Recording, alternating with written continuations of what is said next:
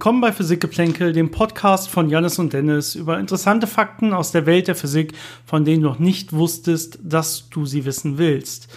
Und im Anschluss an äh, die letzte Woche, in der das Ganze leider ausfallen musste, eins der wenigen Male, wo unser Podcast äh, leider ausfallen musste, weil ähm, Janis in Australien im Urlaub und leider krank geworden war, äh, muss ich heute sagen, ähm, ich sitze hier auch immer noch alleine, vor allem weil Austra äh, Janis noch in Australien ist aber er kann uns leider auch nicht zugeschaltet sein, ähm, aufgrund des Internetmangels an den Orten, in denen er sich da so rumtreibt, auf Campingplätzen und so.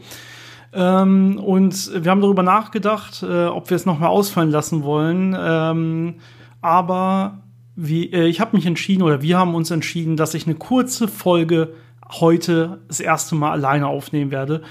Ähm, wir, ich hoffe aber sehr, dass nächste Woche dann wir beide wieder am Start sind und das Ganze auch wieder ein bisschen länger wird. Ähm, aber wir wollen euch nicht äh, ja, zu lange ohne den Physikgeplänkel-Podcast auskommen lassen. Ich hoffe, ich kriege das alleine ganz äh, gut hin und ihr habt trotzdem Spaß. Ähm, ich habe mir ein relativ kurzes, knappes Thema gesucht, über das ihr bestimmt schon mal gehört habt und hier auch im Titel ja schon wahrscheinlich gesehen habt, nämlich Schrödingers Katze. Viel Vergnügen dabei. Also, um Schrödingers Katze zu erklären, ähm, würde ich gerne anfangen, einfach mal äh, das Originalzitat aus einem Aufsatz von Erwin Schrödinger vorzulesen, das er 1935 als Gedankenexperiment veröffentlicht hat, um so ein bisschen ähm, die quantenmechanische Natur in die ja, normale Welt, in die makroskopische Welt, also in die, wo Gegenstände normal groß sind, wie wir sie kennen, und nicht wie in der Quantenmechanik mikroskopisch klein äh, zu übersetzen. Ähm, und er schreibt in seinem Aufsatz, ähm, der Aufsatz heißt die gegenwärtige Situation in der Quantenmechanik und äh, in Paragraph 5 äh, das habe ich hier gerade auch bei Wikipedia gefunden, hat er das in seinem Aufsatz veröffentlicht. Ähm, um diese, diesen, dieses Schrödinger Katzenexperiment zu verdeutlichen. Er schreibt, man kann auch ganz burleske Fälle konstruieren. Eine Katze wird in eine Stahlkammer gesperrt, zusammen mit folgender Höllenmaschine, die man gegen den zu, äh, direkten Zugriff der Katze sichern muss. In einem Geigerschen Zählrohr befindet sich eine winzige Menge radioaktiver Substanz. So wenig, dass im Laufe einer Stunde vielleicht eines von den Atomen zerfällt. Ebenso wahrscheinlich aber auch keines. Also die Chance hier, ganz kurzer Kommentar von mir, ist genau 50-50 innerhalb dieser einen Stunde. Geschieht es, also zerfällt das Atom, so spricht das Zero an und betätigt ein, äh, über ein Relais ein Hämmerchen, das ein Kölbchen mit Blausäure zertrümmert. Hat man das ganze System eine Stunde lang sich selbst überlassen, so wird man sich sagen, dass die Katze noch lebt, wenn inzwischen kein Atom zerfallen ist. Der erste Atomzerfall würde sie aber äh, vergiftet haben. Jetzt sagt Schrödinger weiter, die Psi-Funktion des ganzen Systems würde das so zum Ausdruck bringen, dass in ihr die, lebend, äh, die lebende und die tote Katze zu gleichen Teilen gemischt oder verschmiert sind.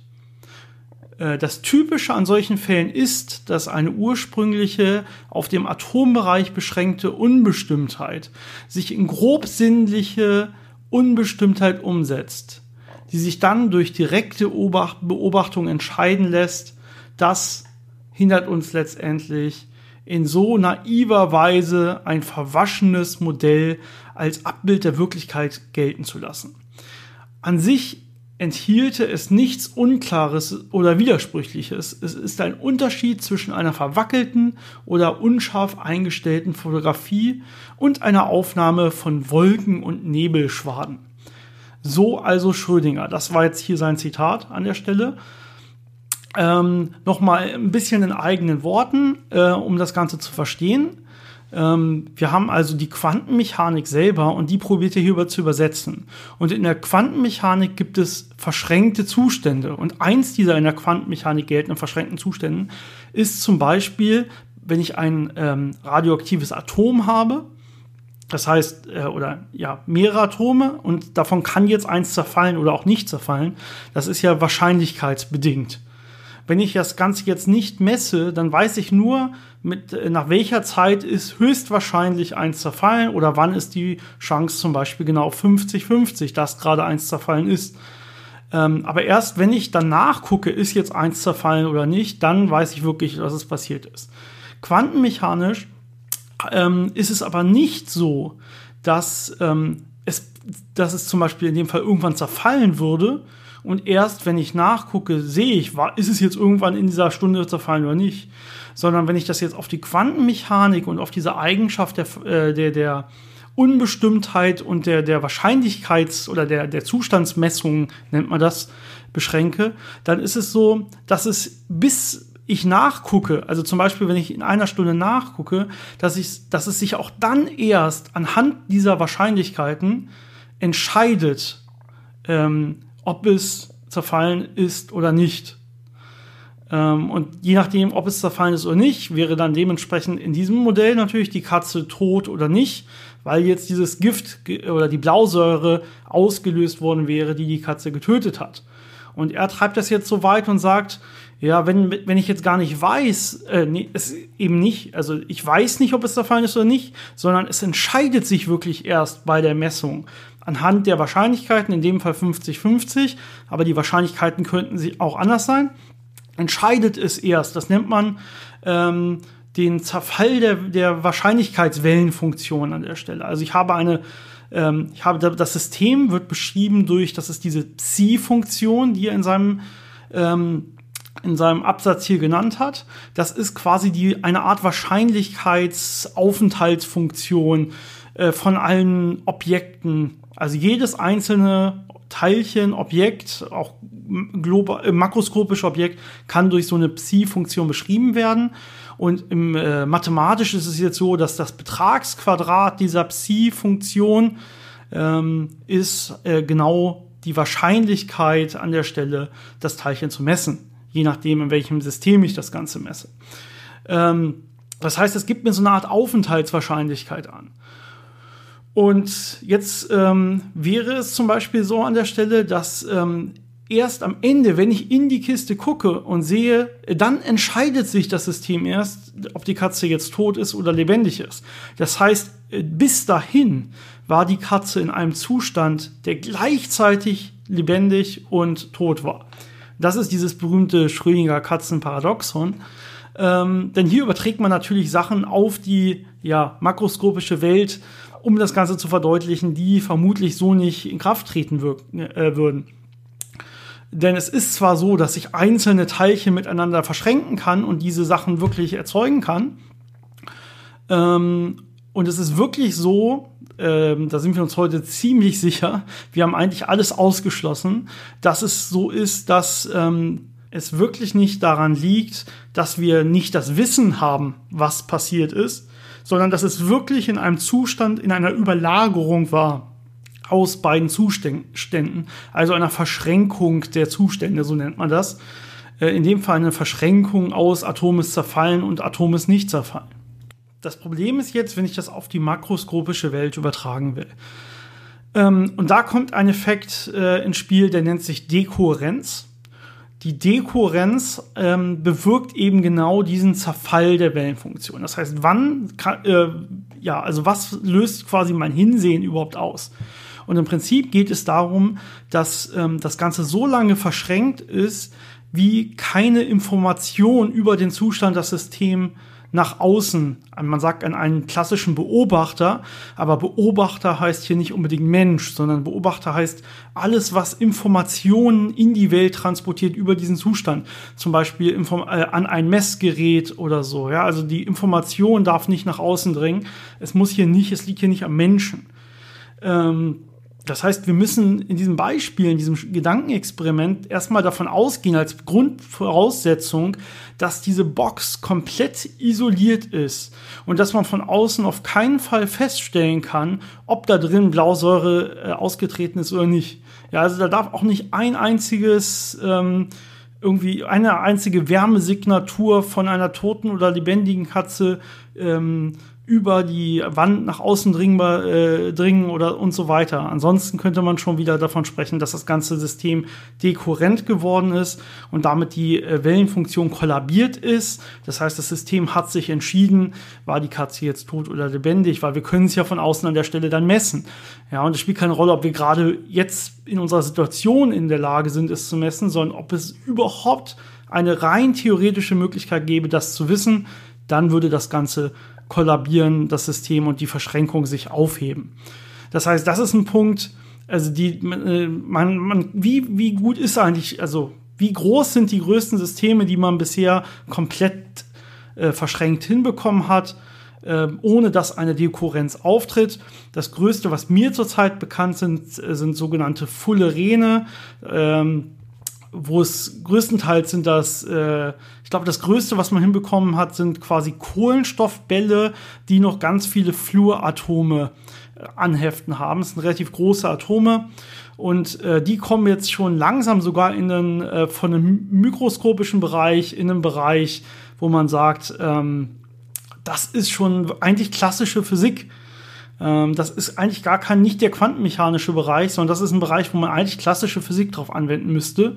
Und äh, wenn man das Ganze super präpariert und super abschirmt vor allen Störungen und so weiter, dann schafft man es unter anderem solche ähm, Verschränkungen von relativ großen Sachen hinzubekommen. Und rein theoretisch müsste es mit beliebig großen Sachen möglich sein, solange man sie halt vernünftig ähm, von allen anderen, also externen Mess Einrichtungen und so weiter isoliert.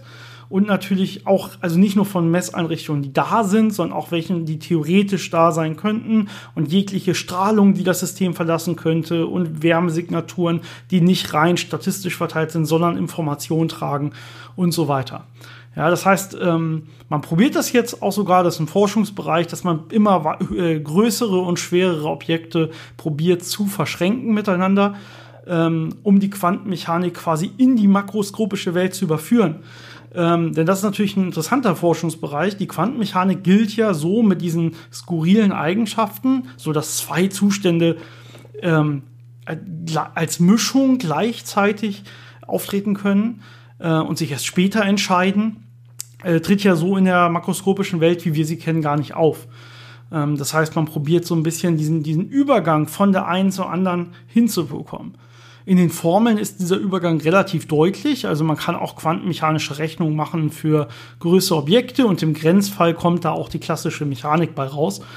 Ähm, das heißt, diese Wahrscheinlichkeitsfunktion und so weiter, äh, wenn ich die hochrechne für große, größere Objekte und Moleküle und so, dann ist das alles richtig schön sauber und führt genau auf das, was man so klassisch kennt. Aber dieses Gedankenexperiment ist natürlich sehr spannend. Die eine Frage, die man sich hier stellen kann, ist ähm, Schrödingers Katze selber. Reicht das denn als ähm, quasi als Messung? Ja, also kann, äh, reicht das Bewusstsein, also die Schrödingers Katze als Messsystem selber, damit das Ganze sich auflöst äh, und die Wellenfunktion kollabiert? Mm, das ist auf jeden Fall Problem, weil das Gedankenexperiment so skurril ist und die Dekurrenz auf jeden Fall viel früher auftreten würde, dass man das so nicht komplett beantworten kann an der Stelle. Ähm, wenn ich so darüber nachdenke und es mir wirklich als theoretisches Gedankenexperiment vorstelle, dann würde ich sagen, es geht darum, das ganze System inklusive Katze und äh, Höllenmaschine, wie Schrödinger es nannte, also Tötung der Katze inklusive Blausäure und so weiter und Auslöser und dem radioaktiven Material in eine komplett isolierte Box zu geben. Und jetzt geht es um die äußeren Beobachter, die dieses System beobachten. Und dann würde die Katze selber, zumindest nach meinem Verständnis, nicht ausreichen, um das System kollabieren zu lassen, aber jegliche Information, die aus diesem System nach draußen dringen würde. Äh, aber sehr interessant und äh, diese Deutung der Quantenmechanik, also diese Kollab, dass diese Wellenfunktion irgendwann kollabiert und sich dann das ganze System entscheidet, ist auch nur eine mögliche Art der Deutung der, äh, der, der Mathematik. Das ist so, wie wir es öfter schon gesagt haben. Die Physiker unterhalten sich normalerweise in der Sprache der Mathematik. Und äh, wenn man jetzt probiert, diese mathematischen Gleichungen zu deuten und in wirkliche Worte und äh, Ideen zu übersetzen, Dann gibt es teilweise mehrere Möglichkeiten und Widersprüche, die auftreten und so weiter. Ähm, das ist aber einfach der sehr ungenauen Sprache geschuldet und nicht den, der, der Physik. Also die Physik hat da kein Problem, sondern nur diese philosophische Deutung, würde ich es was nennen, ähm, der, der Mathematik ist hier das Problem. Also man ist sich sehr sicher über die Mathematik, dass es äh, die Theorie, die eigentlich am besten nachgewiesen ist von allen Theorien, die wir je hatten. Die Quantenmechanik ist auf allen Ebenen exakt genau nachgewiesen, bis auf extreme Nachkommastellen und das zigtausende Male. Und ohne die Quantenmechanik und all diese Fälle von ähm, Wellenfunktionen und dann gibt's da noch Sachen wie Tunneleffekte, dass Elektronen zum Beispiel auf einmal ähm, durch Wände hindurch tunneln können, wo sie eigentlich klassischerweise gar nicht durch könnten und solche Sachen. All das wird ja schon technisch alltäglich angewendet in Computern, in Handys und so weiter. Ähm, das ist wunderbar verstanden. Die Mathematik funktioniert sehr, sehr genau. Man hat noch nie einen Widerspruch an der Stelle gefunden. Und dieser Theorie glauben alle. Das Problem sind diese Deutungen. Diese Deutung, die momentan in den Sachbüchern steht und die den Physikern soweit und auch anderen Leuten beigebracht wird, die ich erklärt hatte. Wir haben diese Wahrscheinlichkeitswellenfunktion und diese Wahrscheinlichkeitswellenfunktion kollabiert ähm, in eine ihrer möglichen Wahrscheinlichkeiten. Ähm, wenn sie beobachtet wird, das ist die sogenannte Kopenhagener Deutung benannt nach ein, äh, ja, nach ein paar berühmten Physikern, die in Kopenhagen bei einer Konferenz das Ganze ähm, mal so veröffentlicht hatten. Man kann die Quantenmechanik auch anders deuten. Es gibt zum Beispiel ähm, die Vielweltentheorie, die jetzt zum Beispiel an der Stelle sagen würde, bei jeder Entscheidung würde sich, würden eine Parallelwelt quasi entstehen. Ähm, und alle Welten werden, äh, werden gleichzeitig existieren und so weiter. Ähm, und es gabelt sich immer weiter auf, je nach Entscheidung, bis fast unendlich viele Gabelungen da sind. Und ähm, wenn man nachher hinguckt, ähm, sieht man einfach nur die Entscheidungen, die in der Welt passiert sind, in der man lebt. Ähm, das Ganze ist noch ein bisschen komplexer, aber auch das, ähm, die Idee davon ist ja auch, dass dieselbe Mathematik die Prozesse bestimmt und wir die exakt dieselben Ergebnisse rausbekommen würden. Und der Rest ist eine rein philosophische Deutung von Sachen, die wir nie durch Experimente rauskriegen werden können an der Stelle. Das ist das Problem. Also die Physik hat quasi als Sprache die Mathematik, um die Realität zu beschreiben. Ähm, die Deutung muss man dann wirklich dem Philosophen ähm, ja, überlassen. Wir werden später noch ein bisschen weiter darüber reden. Ähm, ich werde das für heute erstmal als ja, Schrödingers Katze für sich und nicht direkt als ganzer Quantenmechanikkurs äh, so für euch hinterlassen und hoffen, dass nächste Woche mit Janis das Ganze euch weiter Freude bereitet. Bis dahin noch eine schöne Woche. Ciao.